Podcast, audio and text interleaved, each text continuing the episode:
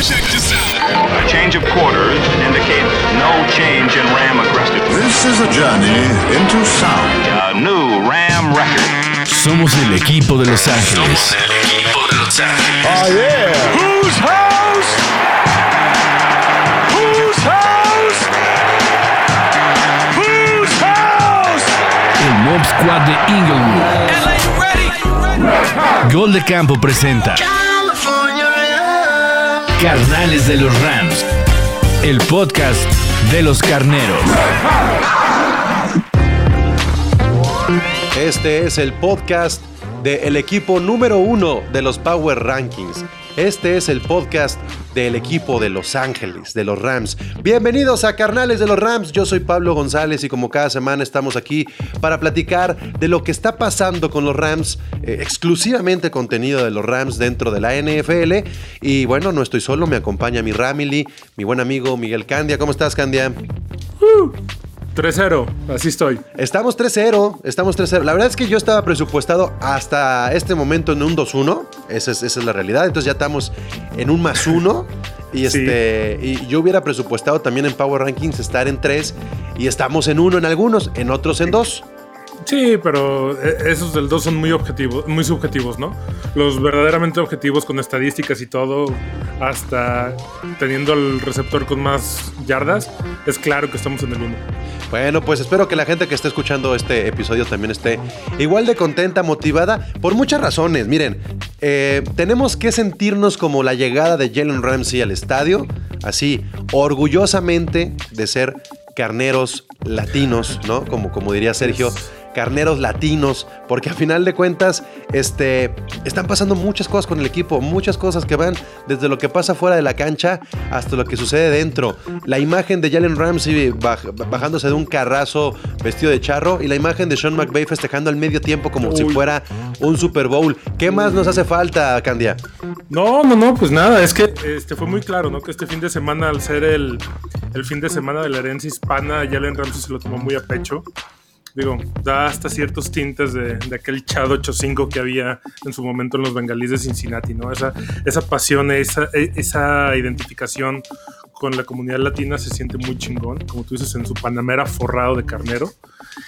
Y ese festejo de, de Sean McVay, que también hiciste mención, como si ganara un Super Bowl, pues sí. Al medio tiempo, o sea, al Pero- medio pero es que- tiempo, no está ganando el partido y está al medio tiempo festejando, neta, todo. Pero también todo. sabemos por qué. Pero también sabemos por qué. Porque ya, ya con eso se convirtió en un 40-0.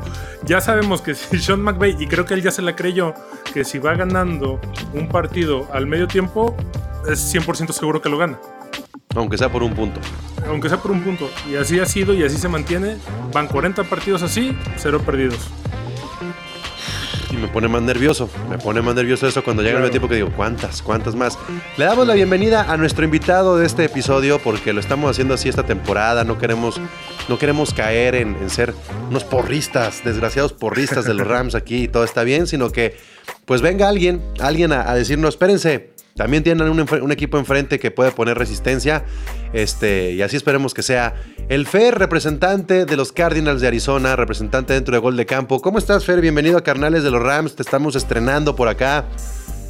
¿Qué onda? ¿Qué onda? Buenas noches. Bien, sí, de hecho, primera vez aquí.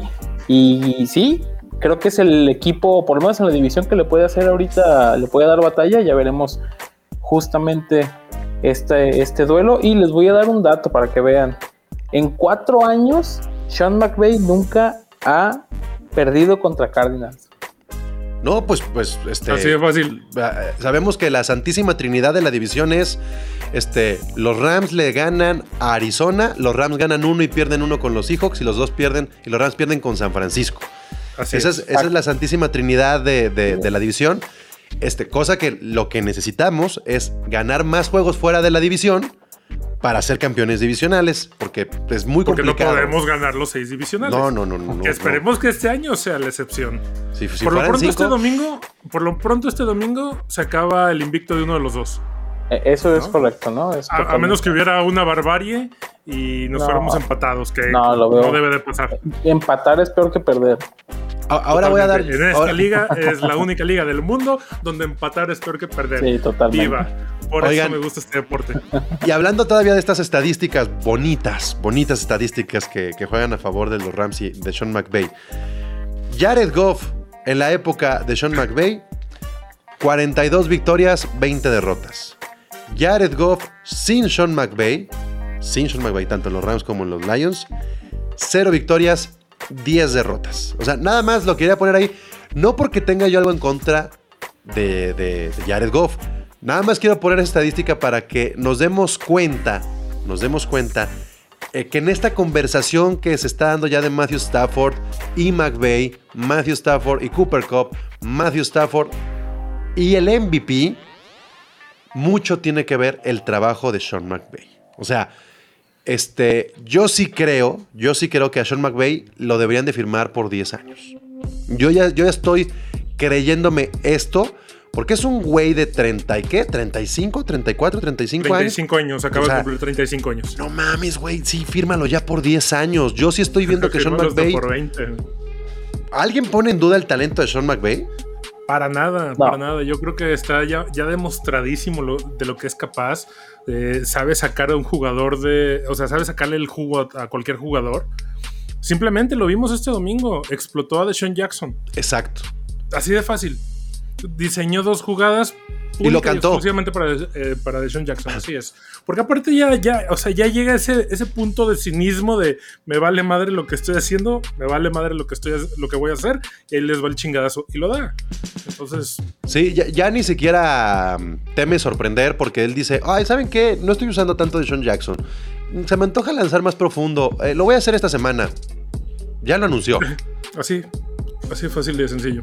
Este, entonces, yo sí creo que Sean McVay se está convirtiendo en un, en un head coach maduro, en un head coach con mucha química y pasión. O sea, a mí el festejo ese de medio tiempo, para mí significa un montón, porque además le prohibió a Tom Brady llevarse la victoria en Los Ángeles. Eh, y en un En nuevo estadio para Tom Brady. O sea, es. que ya Tom Brady ya es un güey que trae estadísticas de, oh, ahora voy a jugar en otra ciudad que no había jugado. Ahora voy a Sí. jugar en un estadio donde no había jugado. Y que pierdas y que tómala, no vas a ganar en Los Ángeles. Ya casi casi le falta la estadística de, ah, hoy jugué con un calcetín azul y uno rojo y gané". Exacto. Güey. O sea, ya no le falta nada por romper. Y, y- y tenemos ahora esta nueva estadística, Fer, no sé cómo la veas tú, de Tom Brady perdió con los Rams por primera vez un juego donde sumó más de 400 yardas por aire y cero intercepciones. O sea, es, fue un Sí, gran sí, juego de Tom Brady. Y aún así no pudo. Exacto. e- Eso era, o sea, justamente de, de- Vamos a contar también la semana de Cardinals. De las, de las eh, recientes cuatro semanas, los Cardinals, digo, los Rams eran favoritos en tres, incluyendo contra Cardinals. La única que no tenían favorito era contra Tampa Bay. Este, y aún así les ganaron. Sí. Tal cual. Sí, sí, sí, o sea, eh, estamos pintados como favoritos para todo y de hecho, aquí creo que tanto Pablo como, como yo pensábamos que el partido contra Tampa muy probablemente iba a ser perdido. ¿no? Que creo que era como lo traíamos más o menos estimado. Y no tanto por Tampa, sino precisamente por el taloncito de Aquiles de Brady. Y que Yo- se quisiera que sacar la espinita el año pasado. Ustedes están de testigos que en el WhatsApp me llovió mucha mierda cuando dije que el mejor receptor de la liga se llamaba Cooper Cup. Eh, hoy, hoy en día, estadísticamente, Es el mejor. es el El mejor. mejor. Ay, que, que, que Davante está bien chingón. Que... Sí, te la compro. Que Gil es rapidísimo. Sí, te la compro. Pero las estadísticas de yardas por aire, de yardas después del contacto, de número de anotaciones, todo eso le da a Cooper Cup el número uno. El puesto Sí. número uno. Y porque yo lo decía, Davante Adams, Tyrek Hill, de Andre Hopkins son los monstruos que son, y en su momento Michael Thomas, por el coreback que tienen. Y, y Cooper Cup ya era el número uno en, en- en yardas después de contacto, teniendo a Jared Goff. ¿Qué Que le no faltaba a Cooper. Cup? Le faltaba que le lanzaran más largo para que sus que corridas después de contacto fueran en zona roja y fueran en zona de anotación y no solamente fueran yardas que te iban a dar goles de campo. O sea, eso es lo que está pasando hoy en día con Cooper Cup y este Y, y- y- y por eso mi Cooper Gron, como ya lo hemos dicho aquí en este podcast, el físico que tiene, la forma en la que está jugando, lo está elevando a ser un coreback, perdón, un wide receiver élite. Y entramos entonces. No, al nomás te- antes de cerrar eso, quiero, quiero hacer un hincapié aquí, porque sé que nos van a escuchar en muchos lugares y yo escuché, seguramente ustedes también pasó, eh, si es que pasó en alguna selección de fantasy, en algún draft de fantasy, escuché que alguien selecciona a Cooper Cup antes de Robert Woods y se le van encima y le dicen, "Ah, es que si vas a agarrar a alguien de los Rams, tienes que agarrar a Robert Woods porque Cooper Cup es un, es este, un receptor corto y no sé qué, y aparte estamos jugando en una línea de, de- en un fantasy de, de puntos por recepción. Al día de hoy, se los quiero decir, calladitos se ven más bonitos. Pues ahí te va otra predicción, Candia. A ver, Voy, voy limpio en mi predicción de que Matthew Stafford va a anotar en todos los. En todos los juegos por aire. ajá. Y voy limpio en que los Rams van a ganar todos sus juegos del SoFi Stadium. Vamos. Uy, Voy bien ahí. hasta ahí vamos bien. A ver, otra bold Ahí te va otra predicción que a lo mejor no, no ayuda mucho a Cooper Cup, pero eh, va a ser, va a ser un, un, este, una temporada de rachas. Los primeros cuatro juegos le pertenecen a Cooper Cup y después va a venir otra racha de tres o cuatro juegos que le van a pertenecer a Robert Woods. Y luego yo viene creo- otra. No, y luego ya se van a mez- mezclar. Pero mi- Ok. mi, mi- mi- mi pronóstico es que Sean McVay está explotando al máximo esto, pero que en algún momento la- los, los equipos rivales, y ahora en este caso Arizona, le va a tocar poner la atención a Cooper Cup. Y entonces la atención cuando se vaya a Cooper Cup, entonces Sean McVay se va a frotar las manos y va a decir, ahora les voy a atacar con otro, porque es, es el, el wide receiver número 3 en yardas después de contacto. O sea, eso es lo más importante que tienen estos Rams, que cuando volteas a ver a Cooper Cup, tienes a Robert Woods. Y cuando volteas a ver el slot de acá, metes a Deshaun Jackson para que te maten a la secundaria. Entonces, Y si no estaba en Jefferson también. exactamente. O sea, herramientas sobradas, ¿no? Y el único que se va a beneficiar con estos números se llama Matthew Stafford, porque va a seguir en la conversación del MVP. Y ahora sí nos metemos al juego de Arizona. Y yo sí quiero decir, Fer, que el año pasado los Rams calificaron a playoffs por una lesión, la lesión de Kyler Murray. Si los Rams hubieran jugado con ese este, con esa desventaja que tenían por el nivel de sus corebacks contra Arizona, este, que al final lo termina ganando John Wolford, este, contra los Arizonas completos, no hubieran ganado. Pero Kyle Murray, así es su, así es su forma de juego, arriesgando el físico.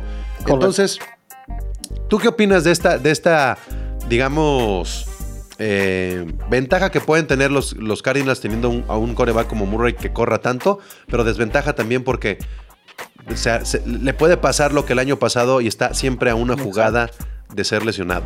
Exacto, ese es el riesgo, ¿no? De tener un, un coreback corredor. Eh, pero justamente ahorita estábamos hablando de que esta temporada termina en invicto, ya sea Cardinals o sea Rams. Y también para mí alguien se va a perfilar más como el MVP, ya sea Murray o sea es- eh, Stafford.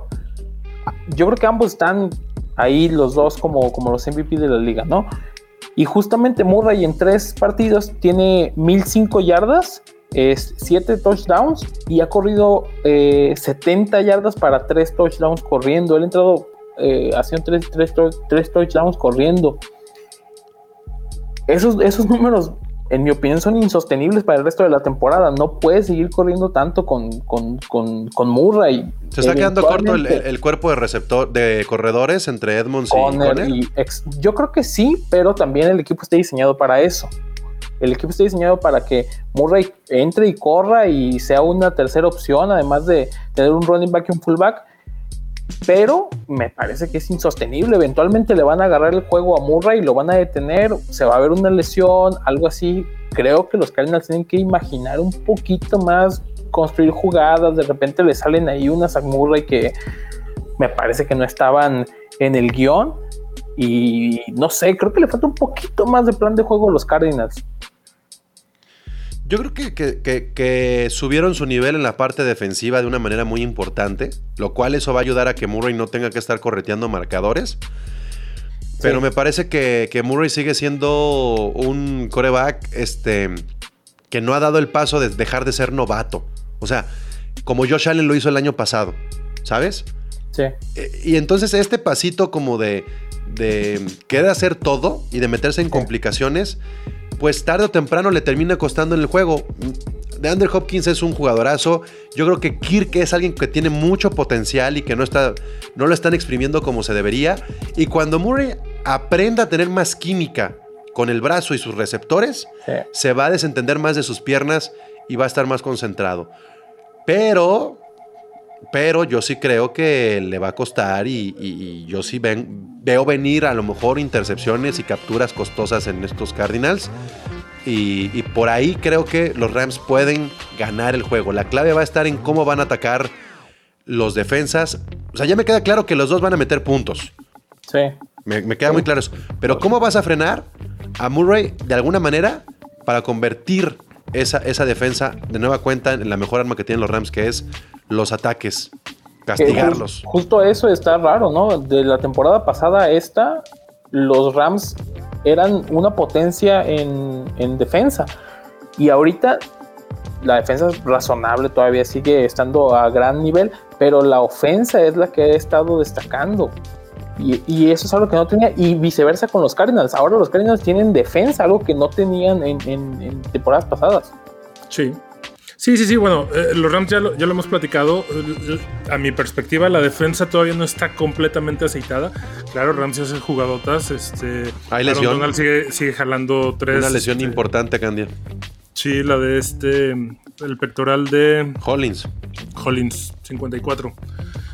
Pero, pero también vimos algo esta semana, que no sé si viste tú el partido, pero llamó mucha la atención cómo Aaron Donald empezó a jugar por la lateral, en lugar de jugar al centro.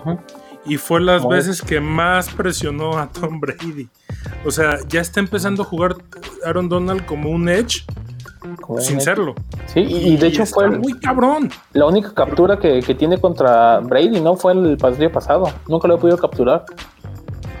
No, no lo puedo. lo esta- capturó. no, esta es la Sí, por eso, es la primera vez. Es la primera vez que lo puede capturar. Jugando como Edge. en la carrera de, de Aaron Donald contra Tom Brady, esta es la primera captura que tiene Tom Brady, lo cual, pues ya, ya, se puede y estar en Con paz. razón la festejó de esa manera. Perfecto. claro. Miren, ese es un dato que no. que no estuvo muy fresco. cerca de, de- de también, si no capturarlo, al menos pegarle un manotazo para forzar un fumble. No alcanzó.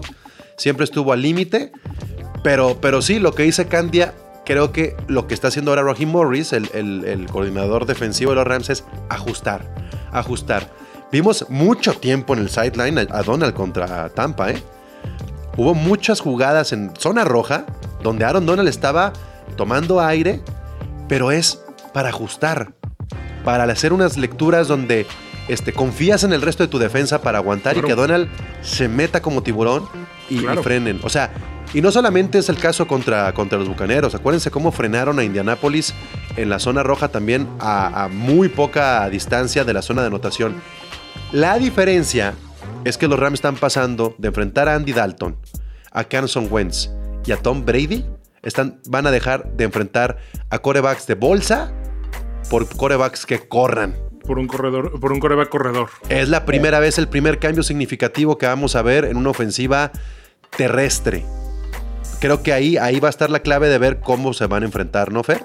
Sí, sí, sí, justamente. Y, también ver qué hace Murray contra la presión. Pues él puede correr, es más rápido que cualquier. O sea, Murray cuando corre puede escaparse. La cosa es, si se escapa hacia atrás, que, que deje el balón. Exactamente, porque luego a veces hace sus jugadas detrás y se encierra, se encierra, se encierra y le llega esta novatez de en lugar de aventar el balón hacia afuera, buscar a alguien ahí y vienen las intercepciones. Pero también cuando está corriendo hacia las laterales y sus receptores corren a lo profundo, tiene espacio suficiente. Sí. Y ahí es donde ahí es donde ya no estamos hablando de Ramsey, sino de los linebackers Así que es. puedan frenar la corrida de Murray. Yo sí creo que Murray va a terminar tal vez con 80 yardas por tierra. Y no me preocupan las 80 yardas por tierra. Lo que me preocupa a mí es dónde te corre esas 80. Mm, es una Sí, la, roja. la conversión de esas, de esas yardas, ¿no? Si las corre de, la, de su propia 1 a su propia 50, no hay problema. Ahora, si las quiere correr en zona roja por, por, por dentro, Adelante. lo van a, lo van a tronar. Pero Pregúntale a le Carson Wentz. Wentz. O sea, ese es el problema de, de Murray. No las puede correr por, correr por dentro. Que las corra como lo está haciendo ahora este, ¿cómo se llama? Troy Lance, el, el, el quarterback 2 de, de San Francisco, ¿no? Que las corras y que le dé la vuelta a la glorieta, como también le hizo Lamar Jackson. Que, que le dé la, vuel- la vuelta y así que las corra. Si las quiere correr por el centro, aguas con las lesiones. Está muy difícil, sí. Entonces, a ver, Fer, ¿cuál es tu lectura del juego? ¿Cuál- qué- qué- todos los que vienen aquí nos dicen que va a perder su equipo. ¿Tú vas a decir lo mismo? Ay, no sé. Yo no me animaría a decir ahorita, ah, sí, ya, pierde, pierde Cardinals. Yo creo que vamos a ver un juego muy similar a el que pudo haber sido el juego en Ciudad de México, Rams Chiefs. Ujú. Uy, Yo creo que va a haber así de que no hay defensivas, van a ser 100 puntos entre los dos equipos. Yo creo que eso puede pasar porque no veo un juego trabado, no veo un juego de estrategias, de buscar pase y de ganar el punto en la, en la línea. No lo veo así, lo veo un, juego más abierto, eh, en donde ambos equipos se dan su espacio para correr, para lanzar y demás. Y yo creo yo creo que ganan, así como los con los Vikings, yo creo que ganan los Cardinals por algún error de Rams. Y ¿Dónde Ya estaría está. ese error? ¿Dónde estaría ese error? Porque yo estoy acostumbrado a que, a que, a que Equipos la cague el coreback, ¿no? Estaba eh, muy acostumbrado que Goff hiciera una tontería. Pero, pero ahora Matthew Stafford, todos los drives de, de- de anotación son arriba de 70. Sigue manteniéndose ese dato.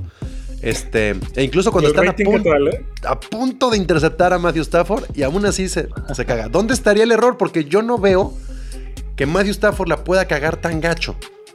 Yo creo que puede ser en un, en un regreso de patada, puede ser un fumble. Mm, dudo mucho que sea algo defensivo. Creo que, que ahorita Rams se va a enfocar mucho en su ofensa, va a empezar a lanzar y demás, y creo que por ahí puede haber un, un- una ventana, ¿no? También creo que el juego se define por menos de tres puntos. O sea, la diferencia entre uno y otro va a ser menos de tres puntos. Mira, los Rams ya se enfrentaron a la defensa de los Osos y a Mac. La defensa de los Colts. La defensa número uno contra este, el juego terrestre del año pasado como los Bucaneros. Y ahora van contra JJ Watt, que es un revulsivo importante para Arizona. Y Buda Baker, que también tiene, tiene lo suyo. Lo que no sé cómo esté Arizona, no le he puesto atención, Fer, es en la secundaria. ¿Cómo está Arizona en la secundaria? Porque los Rams contra equipos de secundaria, este, deja tu débil, medianona, los van a hacer pedazos. Los comen. Ya me di cuenta, los van a hacer pedazos. Si, si, si, si Goff sabía exprimir eso ahora con Stafford, ya vimos que, que son este, jugadas largas de 30, 40 yardas. Pues justamente el, el juego pasado eh, no lo estuve viendo, pero vi un regreso, una intercepción, Byron Murphy a Pick Six en secundaria. Simmons está cuajando, Simmons ya también está ahí, Buda Baker, eh, me parece que sí hay, hay buena, buena secundaria, obviamente también con Watt en, en la línea. Pero a Kirk Cousins no le pudieron hacer intercepción. Pero pues también Kirk, Kirk Cousins no es. eh, ¿Cómo se llama? Un coreback, pues digamos de media tabla para abajo. Yo creo que Kirk Cousins No, no, no, pero por eso, a- pero yo pongo ahorita Stafford arriba de Kirk Cousins. Entonces Ah, no, digo, sí, sí, sí. o sea, se Si les no pudieron con lo menos, no pueden con lo más. Ahora, ¿por qué digo, por qué pongo Cousins? Y me parece un buen referente. Porque Cousins tiene a, a- a Jefferson y Adam Thielen. Y es más o menos la misma fórmula que pueden tener los Rams con Woods y con Cooper Cup. Puede eh, asemejarse. Sí, pero bueno, no sé, es que Stafford tiene más visión de juegos, pero también Stafford viene de los, de los Leones. No, y aparte, ¿por qué, por qué estoy hablando de los Vikings y el Arizona no, no, no enfrentó a los Vikings? O sea, se me fue el pedo durísimo. Pero, pero bueno. hubo, hubo un cruce de cables medio interesante ahorita. ¿no? ¿Jugar- ¿Cuándo jugaron contra los Vikings? Hace como 13 La- años. No, contra Vikings jugaron la semana pasada, Las- la antepasada, ¿no? o la antepasada, sí. La antepasada. Ah, no, sí, antepasada. estoy- no estoy tan perdido. Fue la antepasada que gana Arizona, pero que iban ganando los Vikings. Sí, y de hecho gana Arizona la porque vuelta. fallan, fallan Sí, un, sí, sí, sí. un punto extra. En, Exacto, sí, sí, cero. sí, Ya, cre- ya me estaba poniendo acá medio marihuano, perdón, California. Este, sí, sí, sí, Pues justamente eso. Yo, yo creo que los Vikings pusieron un poco en evidencia esa secundaria de Arizona. Sí, definitivamente, pero para eso sirven ese tipo de partidos, ¿no? Obviamente hay que recalibrar y ver justamente los Vikings son un equipo que se parece mucho a, los Rams y me parece que ya estuvo la prueba. Eh, Este es el examen final, ¿no? Ya se hizo eh, el, el- el primero con, con Vikings, que es un equipo similar, como dices, eh, y ahora sí viene la prueba de fuego. La- seguimos con la duda de si jugará Darrell Henderson eh, después del golpe que tuvo en las costillas. No lo hizo mal Sonny Michel, pero definitivamente No. el juego terrestre de los Rams no está siendo explosivo. Yo creo que es importante que se genere un comité, Candia. O sea, ni uno ni otro. Que sea un comité que tenga más descanso Henderson, porque sí me comienza a preocupar que las jugadas en zona roja tengan que ser jugadas eh, aéreas por una razón. Puede haber una intercepción y vámonos Claro. con estos pick six largos. Ni Tom Brady se, salva- se ha salvado de eso, que es el mejor coreback que ha habido. Eh, o, o bueno, el más ganador, no el mejor, pero el más ganador. Este, sí, definitivamente tiene que haber un, un equipo de corredores mucho más robusto, mucho más engrandecido. Ahorita dependemos 100% de Darrell Henderson, bueno, 99% de Darrell Henderson, 1% de Sonny Michel. Desgraciadamente se está volviendo a repetir la historia que había en su momento con Todd Gurley y Malcolm Brown. ¿Sabes qué? Este, 100 99% Todd Gurley, 1% Malcolm Brown. Eso no deja que descanse, eso no deja que haya espacio a errores, eso no deja que haya espacio a lesiones. Sonny Michel no digo que sea malo, pero creo que todavía no llega al nivel que debe de llegar para poder ser un, un caballero. No, e incluso utiliza a Henderson en campo abierto Sí, y utiliza a Michelle en, en- en- en red zone y a sí vuélvelo un corredor de gol, segunda y gol, tercera y gol, lo que quieras Claro. y ya, ¿no? Mínimo. Claro, claro. Pues algo más Claro. que quieras agregar, Fer, respecto a este juego. Este, ¿Cómo estás viendo la división? ¿Cómo va tu, tu mm, visualización? Este, está bien, bien complicado, bien cerrado, Sí. porque aún, aún yendo 3-0 cualquiera de estos dos equipos, pues de nada va a servir si no este, demuestran esa solvencia en la división. Sí, sí, sí. Mucha gente me dice que por qué no estoy sorprendido y es porque realmente esperaba que fuera una temporada buena de Cardinals. Tienen en papel muchísimo potencial, ¿no? Eh, pero, por ejemplo, el juego de pasado de con Vikings, yo lo había perdido y que lo hayan ganado es, me parece un resultado medio fantasma ahí, ¿no? Pero igual es un equipo sólido 3-0 está bien, hay que ver un poquito cómo se va avanzando, hay que ver este juego contra los Rams, eso va a dictar mucho eh, el camino de ambos equipos. Insisto, si Rams le gana a Cardinals, no significa que sea mejor, y si viceversa, si, si Cardinals le gana a Rams, no significa que sea un equipo mejor. Pueden pasar un montón de cosas en el juego, ya lo hemos visto, la NFL le encanta hacer ese tipo de cosas, pero eso nos va a hablar mucho de, de hasta dónde pueden llegar ambos equipos. Faltaría otro partido y a lo mejor probablemente un tercero, ¿no? En playoffs. O sea, Exactamente. exactamente. existe esa posibilidad. Entonces, sí, tienes toda la razón. ¿no? Eh, quien gane este domingo, que sabemos que van a ser los Rams, este, no quiere decir que, que sea definitivamente un equipo muy superior, pero sí un equipo más, más cohesionado, más amalgamado, vaya. ¿no? Entonces, sí, pues para la semana 4 creo que va a ser un partidazo. es un Sí, juegazo, es un juegazo. Este y el Raider Chargers para mí son los partidos más importantes. Y tenemos a- a- a- en la misma semana otro juego divisional, Seahawks contra San Francisco. Y me parece, vale la pena mencionarlo aquí en Canales de los Rams. Sí, estar ¿Qué- al es? pendiente de lo que están haciendo los sotaneros. ¿Qué esperarían y qué conviene que suceda en este juego? A mí me da lo mismo, pero yo esperaría que Seahawks le gane a San Francisco. Aritméticamente conviene que gane Seahawks. Aritméticamente. Nada más. Y sobre todo porque, o sea, desde el punto de vista RAM, conviene que gane Seahawks porque sabemos que eh, al final Seahawks está pelado y San Francisco todavía no sabemos, pero puede que siga siendo el dolor de cabeza de Sean McVay.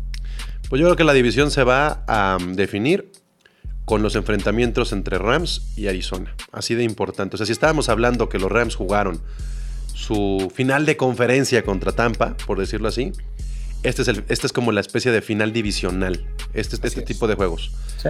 Si, si- si Arizona deja ir los juegos contra los Rams, le va a costar carísimo, carísimo. Y si los Rams le ganan a Arizona ambos, yo sí los veo como cam- campeones divisionales. Entonces, este es el primer paso para ahora sí pensar en el campeonato divisional. Un 4-0, ya ganando uno divisional contra Arizona, que para mí es el rival no por. Arizona va a terminar perdiendo con, con San Francisco a lo mejor y con Seahawks, no importa. Yo creo que eh, eh, se va a definir más por la cantidad de juegos ganados eh, allá afuera, no en la división. Por el resto del calendario. exacto. Y ya cuando. y, y Arizona cuando- tiene un calendario más sencillo.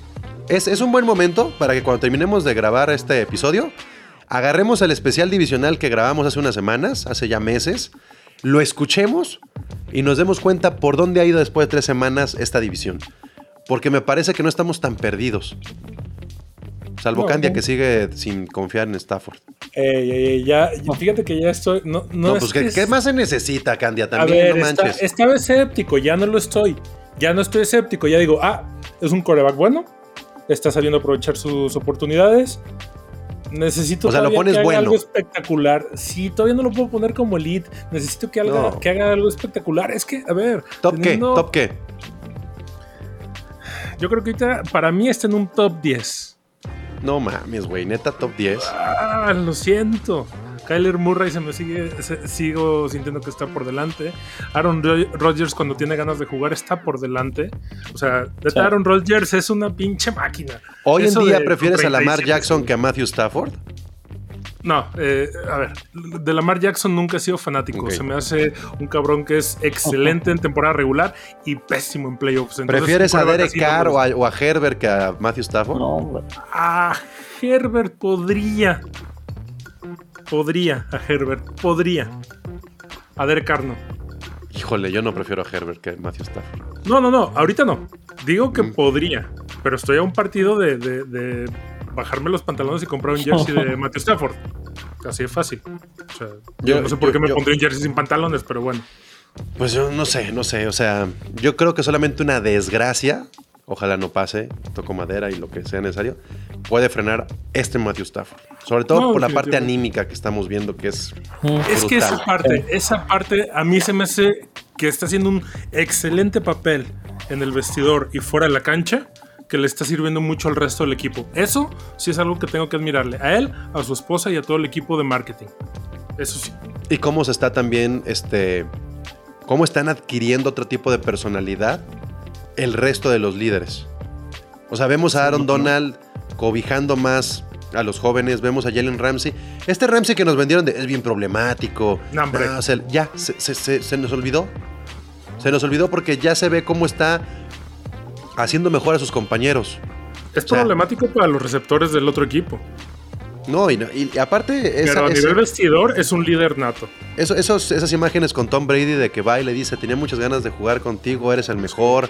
Este, y Tom Brady le dice, se me hace fabuloso Admiro, también. sí. El respeto de la admiración que tiene ya Ramsey. El mejor en su posición. Claro. El mejor en su Sí, posición. sí, y vamos a ver qué pasa con, con DeAndre Hopkins, del cual ya no estamos hablando de Hopkins esta temporada, Fer. Es para que te pusieran nervioso, ¿eh? Pues es que Murray corriendo. Pues sí, pero- Hill, Conner. Pero Hopkins, top 3 en su posición. Sí, fácil top 3. Ahorita no es top 3, pero eventualmente lo va, va a regresar a ser top 3. Pues ya está, mi Fer. Muchas gracias por acompañarnos en este Carnales de los Rams de previo a la semana 4. No, ustedes, a ver, buen buen partido, ¿eh? Es un el mejorcito del. Una, del- una pregunta rápida, Fer. Digo, supongamos que al Super Bowl llega por la Nacional Rams o Arizona. ¿A quién ves tú de la americana ahorita? Como está la caballada tan flaca. No. Mm, Nomás uno. ahorita sí ya un candidato para Super Bowl. Se me hace como. Sí, Pues es que- está muy es que- es que arriesgado, ya pero es que de es- eso se trata. No, ¿sabes qué es lo cabrón? Que ya no decimos en automático los chips. Exactamente. No, Exactamente. Y los jefes están a un error de, de equipos especiales de los cafés de ir 0-3. ¿Les gustaría ver un, un, un SoFi Stadium con los dos del SoFi Stadium? Imagínate. ah, ya, ya vas llegando a donde iba. Ah, pues sí puede ser. El Chargers es un equipo incógnita que no sabemos cómo iba a jugar y está jugando muy bien. Es que yo creo que, el, que cuando tienes el Super Bowl en casa, se sube un poco el nivel de tu equipo, la motivación, el compromiso y hasta la ayuda de los árbitros si quieren. Es que estaría muy, muy cabrón el tema de que los inquilinos jugaran contra los arrendadores, ¿no? Y ya cuando muy jodido, Raiders contra Rams. Uy, no, eso estaría Vegas. No, es que. Raiders me parece que es un espejismo. No, yo también creo, que- pero, pero, pero imagínense ese tipo de, De rivalidad. de rivalidades de ciudad. Exactamente. Ahí ya nos estamos yendo por el tema de la ciudad más que por el tema del equipo per se. Si tuviera que elegir un equipo hoy, ahorita, Bills. Me. Pues yo creo que sí, la conversación. Yo todavía pongo los Chiefs arriba y luego pongo los Bills todavía. Y ese siguiente, el tercero, ese caballo negro, ese underdog, creo que sí pueden ser los Chargers. San Así. Diego.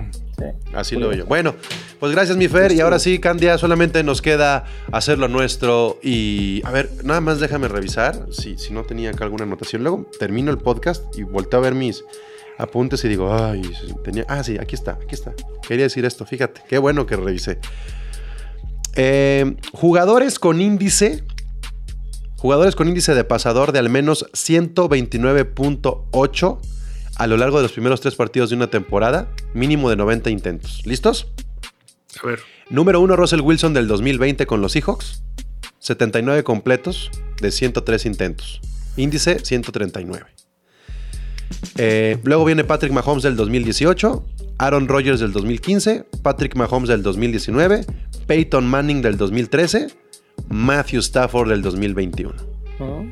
O sea, en el sexto puesto Matthew Stafford con su 129.8, su índice, 66 completos en 94 intentos. Nada más pongo ese dato y los nombres que están ahí para que Candia siga pensando que Matthew Stafford no es élite. Con Manning, con, Estoy con Russell Wilson y con Mahomes. Estoy a un partido de que me calle la boca. A Bueno. uno solo.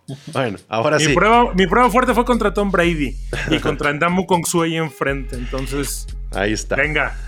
Pues bueno, entonces, para despedir carnales de los Rams, Whose House? Rams House. House. Partido 4, ya vamos. A change of quarters indicates no change in Ram aggressiveness. This is a journey into sound. A new Ram record. Somos el equipo de Los Ángeles. Somos el equipo de Los Ángeles. Oh, yeah. Whose house? Whose house? Whose house? El Mob Squad de Inglewood. Gol de Campo presenta Carnales de los Rams. El podcast de los carneros.